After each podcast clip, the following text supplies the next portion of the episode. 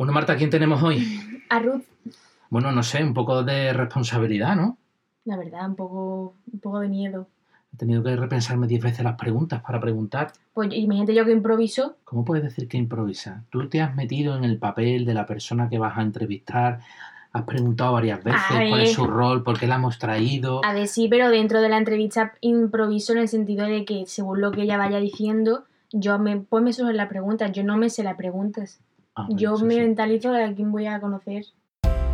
Conversaciones pedagógicas. Hablamos de educación. Con Martín y Marta Varela. Hola, Hola Ruth, ¿qué tal? muy Sí, bien, encantada. ¿Qué tal? Muchas gracias por querer participar con nosotros. Ah, sí, bueno, que va, hombre, claro, lo que pasa que jova es que encima nos hemos liado con un vídeo del colegio, con no sé qué, yo al final me lío en mil historias. Le decía a Marta que somos un poco atrevidos, ¿no? Nos hacía mucha ilusión y luego, eh, como te comentamos, también por abordar el, el tema participación de las familias en, en la escuela. Yo he llegado, digamos, a, a conocerte eh, a través de las actividades que has realizado con tus niños en, en nuestro cole. Y Sí. te veía con esa, con esa participación, lo que nos contaba Marta, lo que nos contaban los profesores, y nos preguntábamos eso, ¿no? Aprovechando que tienes una participación activa, que ¿cuánto piensas también desde lo que vives como madre que tiene de importancia el hecho de estar presente en la vida del cole, ¿no? Con tus niños.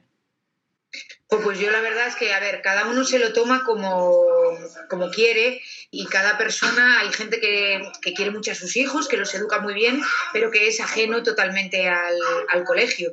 Pero yo no lo concibo así, yo concibo que tiene que ser como una unión, ¿no? Al final tus hijos pasan un montón de horas en el cole y es una parte importantísima de su tiempo y entonces cómo te vas a perder todo eso, cómo no vas a conocer a sus profesores, cómo no vas a involucrarte, sobre todo en colegios como este donde hay tanto entusiasmo por parte de los profesores y algo bonito también que Carlos y yo en ese aspecto nos lo planteamos a la hora de elegir colegio. Al final no se trata de un colegio donde tú aparcas al niño y tiene muchos medios o clases de equitación o cosas extraordinarias. Al final se trata de, que en realidad les enseñen a ser personas, se esfuercen, eh, también ellos porque al final también es un poco la dinámica que llevamos en casa, ¿no? El hecho de que ellos aprendan a hacer sus cosas y, y, que valoren otro tipo de cosas que no solo sean las materiales, que también son importantes, pero son secundarias. Entonces, buscas un colegio que se parezca un poco a tu forma de educar o de entender la vida y cómo no vas a participar y cómo no vas a estar allí, no los vas a conocer. Es que a mí me parece inconcebible. Aprendió a leer a los cinco años gracias a un libro que le regaló un maestro. Hoy es periodista especializada en cultura en una gran cadena de televisión. Como profesional le interesa mucho el papel de los medios en la educación de sus hijos. Y como madre, le encanta implicarse con la escuela mientras están aprendiendo. Hablamos de familia, acompañamiento y medios de comunicación con Ruth Méndez. Fíjate que cuando nosotros estudiamos y vemos el efecto del apoyo familiar digamos, en los resultados del aprendizaje de los niños, los estudios no hacen más que aseverar una y otra vez que esa buena conjunción familia-escuela es uno de los factores más determinantes a la hora de, de, conseguir que los niños salgan adelante. Tú eso también lo vives eh, con, en tus niños, vas viendo cómo esa participación tuya les hace crecer. Sí, hombre, yo no puedo comparar porque tengo a los dos niños y sí, yo sé que bueno, creo que es. Y una cosa como natural también, que nosotros nos pasemos por el cole, que les preguntemos por su día a día, como ellos, nosotros también les contamos de nuestro trabajo. Al final es eh, que ellos sean conscientes de que ir al colegio es importante y que es su trabajo en estos años y hacer los deberes y no se trata de controlarlos ni de decir qué deberes tienes hoy o sentarlos en la mesa, que además en este cole hay pocos deberes, pues se trata de que ellos consideren que para ti es muy importante lo que han hecho durante el día o lo que les ha pasado. Y creo que eso también les, les genera confianza y, y, en caso de que algo incluso positivo o no funcione, pues que te puedas enterar mm, preguntándoselo, pues es, está muy bien. Y, y, eso, simplemente que ellos conciban que el tiempo que están allí tú también estás presente, pues yo creo que a ellos les viene muy bien y, y lo noto en los niños, que están más seguros de sí mismos y también aprecian el colegio como lo que tiene que ser, algo muy importante para ellos y, su trabajo. Como digo yo, yo voy a mi trabajo y tú vas al tuyo. Tú me preguntas por mi trabajo y yo por el tuyo, que son igual de importantes. Y los deberes no hace falta sacar dieces, ni hacer las tareas, pero hay que intentar esforzarse. Te hemos visto hacer de todo en las redes sociales, ¿no? Que si grabas vídeos, que si eh, cuentas cuentos, no sé si incluso alguna vez algo de pintura, incluso llegué a ver por las redes sociales, de los que has hecho en el cole, que es lo más, o lo más divertido, lo que has pensado que es más entrañable, conociendo también a los demás compañeros de tus niños. Sí, bueno, la verdad que ah, todo ha sido una experiencia chulísima. El día del English Days, por ejemplo, llevé una maleta con cosas que tenía por casa y sacaban varias cosas, o sea, salían de grupo, en grupos de cinco en cinco y sacaban una cosa cada uno. Uno, un sombrero, otro, lo que les tocaba en la bolsa. Y se inventaban una historia. Y yo pensé que las historias iban a ser, pues, flojillas. Ya contaba, bueno, me sorprendieron porque es que hasta los más pequeños tienen una imaginación que al final siempre aprendes tú más que de ellos. Luego con Carlos, que también mi chico que es periodista, un día fuimos por las clases y montamos con unos escenarios como puntos de directos y simulamos y grabamos en vídeo un informativo. Y es que alucinamos, porque es que los de Martín tenía cuatro años en ese momento, los de la clase de Martín, que lo hicieron en tres grupos, hicieron el informativo casi mejor que las personas normales. Digo que estos nos quitan el, puesto y todo ha estado muy bien. Eh, pero vamos, sobre todo, eh, luego pues he pintado las paredes del cole, pero todas esas cosas son un poco más secundarias. Al final, el feedback y el, privilegio de poder ir a la clase un ratito y conocerlos y verlos, pues de mucho más. Cuando, cuando van creciendo, como nos ha tocado a nosotros, Marta es nuestra tercera. Ella ya está en cuarto de la ESO. Y, sí, hola Marta. Hola. Y hay veces que, ya como se va haciendo mayor, no sabe uno si meterse mucho, si meterse poco. Si te metes poco, a lo mejor parece que no estás echando cuenta. Si te metes mucho, ya no toca. No sé cómo, cómo te lo imaginas, ¿no? Cuando vayan creciendo tus niños, ¿crees que ese rol cambia? ¿Cómo te lo imaginas? Pues no lo sé. No lo sé, la verdad, esa es la gran incógnita a veces te, bueno, yo se lo pregunto muchas veces a ellos, ¿no? A Martín y a Lope, les digo, pero algún día querréis que no venga al parque con vosotros o querréis que os deje en la manzana de antes de entrar a la puerta o no me contaréis. Ellos por ahora me dicen que me van a contar todo, que van a estar conmigo hasta que sean mayores, pero no me lo creo. Pero eso también está bien. pero Marta que lo diga ella. A ver ella qué piensa. A ver, yo pienso que es que eh, cuando vas creciendo te vas haciendo un poco más independiente y como que no quieres a nadie que te diga lo que tienes que hacer que hay veces que digo, aunque sea saludarme a veces me molesta, pero será por la adolescencia. La adolescencia que ya lo hace, lo hace más complicado, ¿no? Entonces tú, tú nos darías un consejo. ¿Cómo tengo yo como padre que estar presente? Dame un consejo, Marta, dame un consejo. Pues no sé. Tú si me ves que eres un poco así como que no quiero nada con nadie, no me hables. es el primer consejo. Leerle la cara. y y que si me preocupada puede preguntarme, pero que si yo no hago por hablar más, pues tampoco insistir porque a lo mejor me sale más natural contándole, contártelo yo después como por iniciativa propia o algo. Esperemos un poco. Claro, tratarte como una adulta. Al final yo creo que eso debe ser difícil para un padre. Yo no sé por qué, pero me imagino que como os vemos desde pequeños, pues imaginarnos que ya sois mayores, pero tenemos que hacer el esfuerzo y como los mayores, si un día no quieres hablar, pues no quieres hablar, a ver si al día siguiente hay suerte. Pero a ver, a ver si lo conseguimos. Sí, ahí un poco también cuando se van haciendo mayores, quizás aprovecharíamos por tu, por tu profesión, ¿no? Tú eres narradora de la realidad o contadora, no sé cómo te gusta decirlo. Nosotros también los profes, a mí me gusta decir que no describimos la realidad que vemos, sino que vemos la que describimos y en cierta manera el cómo se cuentan las cosas, dónde pone uno el foco, lo positivo, lo negativo, o el pensamiento crítico que también decimos, hay muchas cuestiones un poco de fondo bastante profundas que están muy ligadas a cómo contamos y narramos la realidad que vivimos. Yo no sé esa responsabilidad desde tu profesión, cómo, cómo la llevas. Bueno, pues es un mal momento en la profesión para, para, ese tipo de cosas, porque realmente la objetividad no existe. Eso es, yo creo que es lo primero que se tendría que enseñar a los niños, porque incluso gente que llega a periodismo cree que hay una realidad única. Y la realidad nos enseña continuamente que no existe única, que depende, como decías tú, de quién la mire. Eso se tiene que saber desde pequeño, porque además, entendiendo eso, te conviertes en una persona tolerante. Algo te puede parecer descabellado, mm, puedes no entender mm, en los mayores algunas posturas políticas que están en, las antípodas de ti, pero al final tienes que tener la capacidad de ver que la realidad mm, es depende de la persona que la vea. Entonces, puedes no comulgar con una persona, pero entenderla y tolerarla o respetarla. Y eso creo que se tiene que hacer desde pequeño. En el mundo del periodismo, pues siendo conscientes de que la realidad depende mucho de quien la vea o del medio de comunicación que la cuente, porque los medios también tienen sus intereses y sus jefes y sus publicistas, y sabiendo que la verdad no la tiene nadie y que muchas veces en los medios de comunicación hay cosas que no puedes contar o las tienes que contar de otra manera porque son empresas. Pero sabiendo eso, lo que hay que tratar de ser es honesto. Es decir, no mentir. Tú puedes contar una cosa, pero la honestidad, pues en el mundo del periodismo, yo creo, y mis compañeros, creo que los buenos profesionales la intentan mantener. Hoy en día es complicado, hay mucha gente que se cree periodista, que narra la realidad y que pone tweets y que de repente si tú no tienes filtro o no te han educado desde pequeño a saber que a lo mejor es mentira y a tener espíritu crítico te los puedes creer y hay gente que no es honesta y que miente. Una cosa es dar tu opinión o ver la realidad de una manera, con unos argumentos, pero otra cosa muy peligrosa en la que están entrando algunos medios de comunicación es mentir. Y hay gente que miente. Entonces a los niños yo creo que hay que enseñarles la realidad. Hay gente que miente, hay gente que ve las cosas, aunque no estés de acuerdo con ella, pero no miente. Entonces eso es muy importante. Estamos ahora en los medios de comunicación con el tema de las fake news. y, eso es muy importante, eso es el futuro. Además ahora, hoy en día, gente como Marta, que ya accede a las redes, te pueden contar mil cosas. Y, y lo que tienes que siempre es dudar.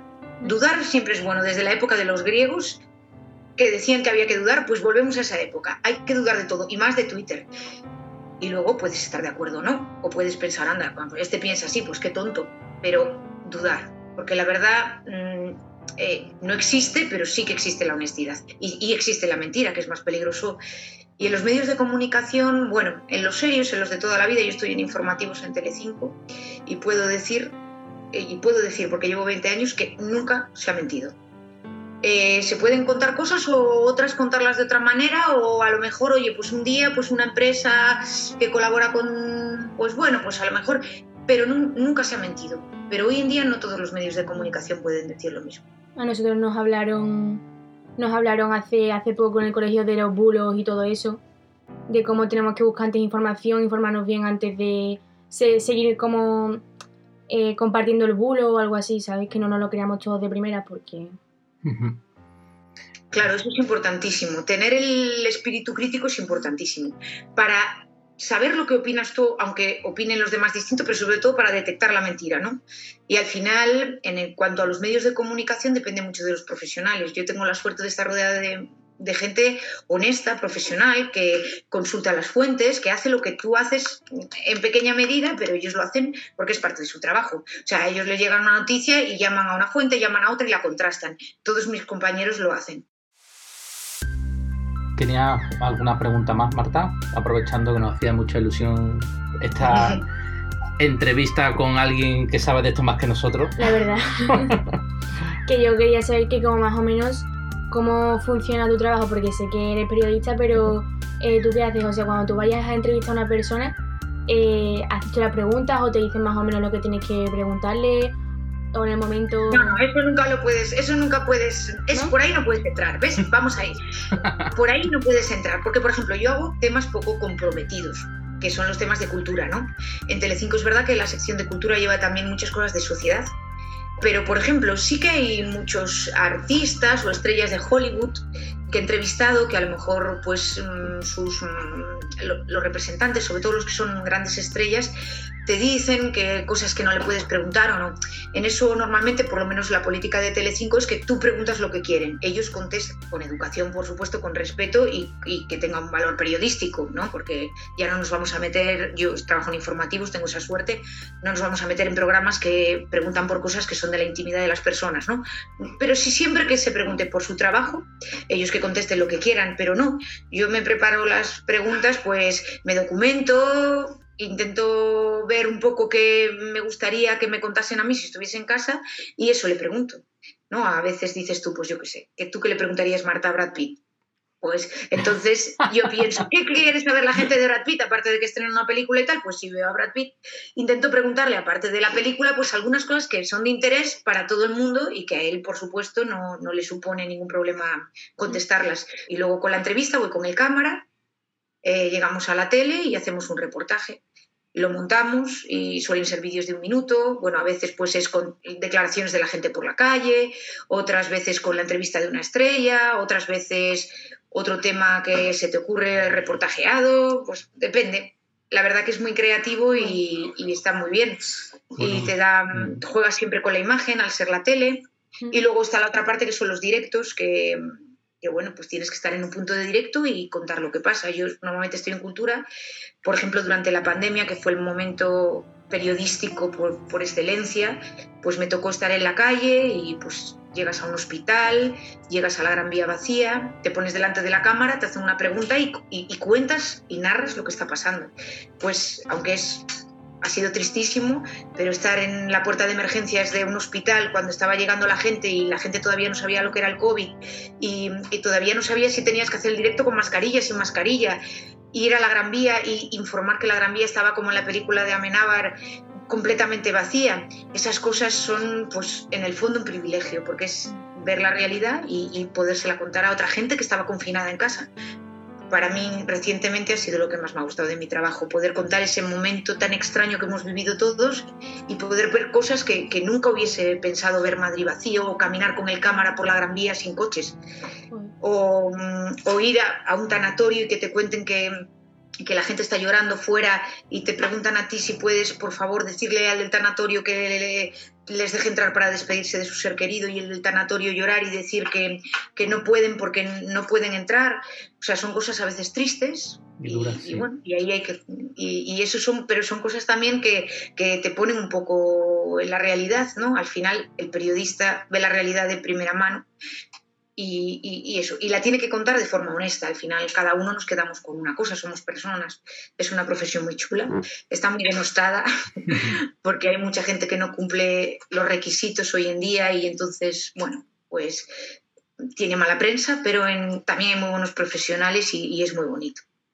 En cierta manera, has estado también, todos hemos protagonizado la historia, pero vosotros, tú has tenido ahí un papel, digamos, como principal, ¿no? Si hiciésemos una película de la pandemia, pues saldría, ¿no? La imagen de esa reportera, en este caso, ¿no? Que estaba ahí en la calle vacía, contándolo, ¿no? Lo veríamos probablemente en, las películas y has protagonizado un poco ahí la historia. Y luego a nivel de, de creatividad y montaje como, como Marta, que es la, la, de, la calidad de los montajes después que ponemos de un minuto, tienen que pasar su Oye, filtro. También los montajes que he visto, ¿eh? Veo madera. Ella tiene que ver que está todo perfecto, que se ve... Que me vea guapa, me vea bien. Que se tiene que ver guapa. Eso es fundamental también, ¿eh? Porque mi jefe Pedro Piqueras dice una cosa y está bien. Al final tú entras en la casa de la gente y para entrar en la casa de la gente tú tienes que estar, no puedes estar en pijama. Arregladito, arregladito por lo menos. Bueno, pues para terminar, aprovechando que has puesto, has puesto un subrayado importante en lo que sería ahora mismo un reto para la escuela, que sería más que enseñarles certezas enseñarles a los niños a dudar, a, crecer en su pensamiento crítico. Yo no sé si aprovechando esos dos pinceladas que has dado, si hay alguna más que desde tu experiencia como madre implicada en los centros ves que haya otros acentos que quizás debamos en eh, la escuela, ¿no? Tener en cuenta un poco consejo también a los profesores como narradores de historia que somos es que yo darle un consejo a un profesor que me parece también que tenéis mucho mérito y mucha responsabilidad, mucho más que los periodistas, yo creo, en el fondo, porque al final los profesores en una clase mm, muchas veces, bueno, ya no sé cuando son mayores, eso lo dirá Marta, pero cuando son pequeños, lo que dice el profe va a misa. Entonces, eh, al final son narradores de esa pequeña realidad y son unos referentes muy importantes y así tiene que ser. No, yo la verdad creo que creando a personas eh, que tengan un espíritu crítico, que sepan dudar eh, y sobre todo también el, que sepan dudar y que sepan que existen muchas realidades y que las tienen que tratar de entender. Yo creo que al final entonces todo es mucho más sencillo. Todo, eh, para la propia persona y en sus relaciones con el resto. Poder entender por qué a un chico, a lo mejor de 14 años, de repente le gustan los chicos en vez de las chicas. Pues eso existe. claro que sí, es la vida. Eh, esos son grandes avances que se tienen que hacer desde la escuela. Por supuesto que una chica es igual que un chico y tiene que tener las mismas posibilidades. Esas cosas, para mí, ya que no lo hemos conseguido en una generación, tendría que ser obligatorio y hacer un examen a todos los niños y si no, no aprobaban de que no pase nadie machista, racista, por supuesto homófobo, eh, en las próximas generaciones. El mundo sería mucho mejor, sería mucho, seríamos mucho más felices y seríamos mucho más listos y nos concentraríamos en las cosas importantes de la vida. Y eso sí que, si hubiese una selectividad para echar para atrás a todos esos que no han aprendido eso y tuviesen que volver a la escuela, sería maravilloso. Pues sí, la verdad es que sí, de ahí llevamos muchos años tratando de impulsar ese aprendizaje competencial que decimos que nos importan más niños tolerantes, como dice, que, salgan con brillantes notísimas, pero nazis, ¿no? empedernidos, ¿no? por decirlo, o, o profundamente insolidarios. ¿no? Así que con ese mensaje de llamada a la tolerancia, te agradecemos mucho de nuevo, Ruth, que hayas estado este ratito con nosotros. Sí. ¿Te ha gustado, Marta? Sí. Bueno, Marta, sales muy guapa, ¿eh? Y yo te veo en esos montajes, te veo madre. Gracias, gracias. ¿En qué curso estás? En cuarto de eso. En cuarto de eso. Ah, bueno, qué bien. Sí. ¿Y qué tal? ¿El Bien. cole? ¿Bien? Sí, bien, o sea, se nota que ya voy para bachillerato, vamos. Se nota que cada vez ¿Y más. ya tienes una idea de lo que quieres hacer? Bueno, yo es que tengo de formación profesional, luego termino preguntando. Sí, sí, yo, yo quiero hacer medicina, quiero ser cirujana. ¡Ah, caramba! Sí. Bueno, pues eso. Mira, esos son los grandes héroes. A ver si nos acordamos de ellos también cuando pase todo eso. Y los ponemos donde se merecen. Además, de verdad. Bueno, Bueno. pues nada, muchísimas gracias, Ruth. Venga, un placer. Oye, a ver si nos conocemos en persona. Pues Sí, a ver si podemos por allí. Y os pasáis por el cole. Y vamos por allí a López y a Martín y les damos un saludo también en Sí, vivo. a ver, López, Martín. Ahora sí, un ahora saludo. Un Adiós. saludo. Ya está, Adiós. chao. Adiós, besitos. Adiós. Chao. Bueno, ¿qué tal, Marta? Nos hemos despedido ahí de, de los niños de Ruth. sí. Sí, ¿Qué tal? ¿Te ha gustado conocerla? mucho, me ha gustado, la verdad. Una madre implicada con ilusión, ¿no? Con, de trabajo con sus niños. Tenía curiosidad de saber bien lo que hacía en su trabajo y todo eso. El subrayado todo el tiempo de la verdad, la tolerancia. Mm, Yo también eh, me ha dado un poco de cosa cuando le iba a hacer la pregunta y digo, a ver qué le pregunto. digo, yo que sé que a ver qué le voy a preguntar, si le parece que no. Todas las preguntas generan conocimiento. Oh, vaya frase. Te ha quedado bien, te ha quedado bien. Como ya, ¿no? Ella ha dicho que hay- tenemos que ser preguntones. Preguntar, cuestionar, dudar. Mm. Bien, ¿no? Sí, Bueno, pues nada. Un avance más, ¿no? sí. Bueno, que es un ejemplo para, para muchos más padres y todo, ¿no? Para, en general, que se involucran mucho en el, en el colegio, ¿no? Que te parece un ejemplo, ¿no? Porque se un involucra. buen ejemplo, sí. Mm. Mm. Bueno, él y su ma- ella y su marido, ¿no? Claro. Los dos. Oh. Mm.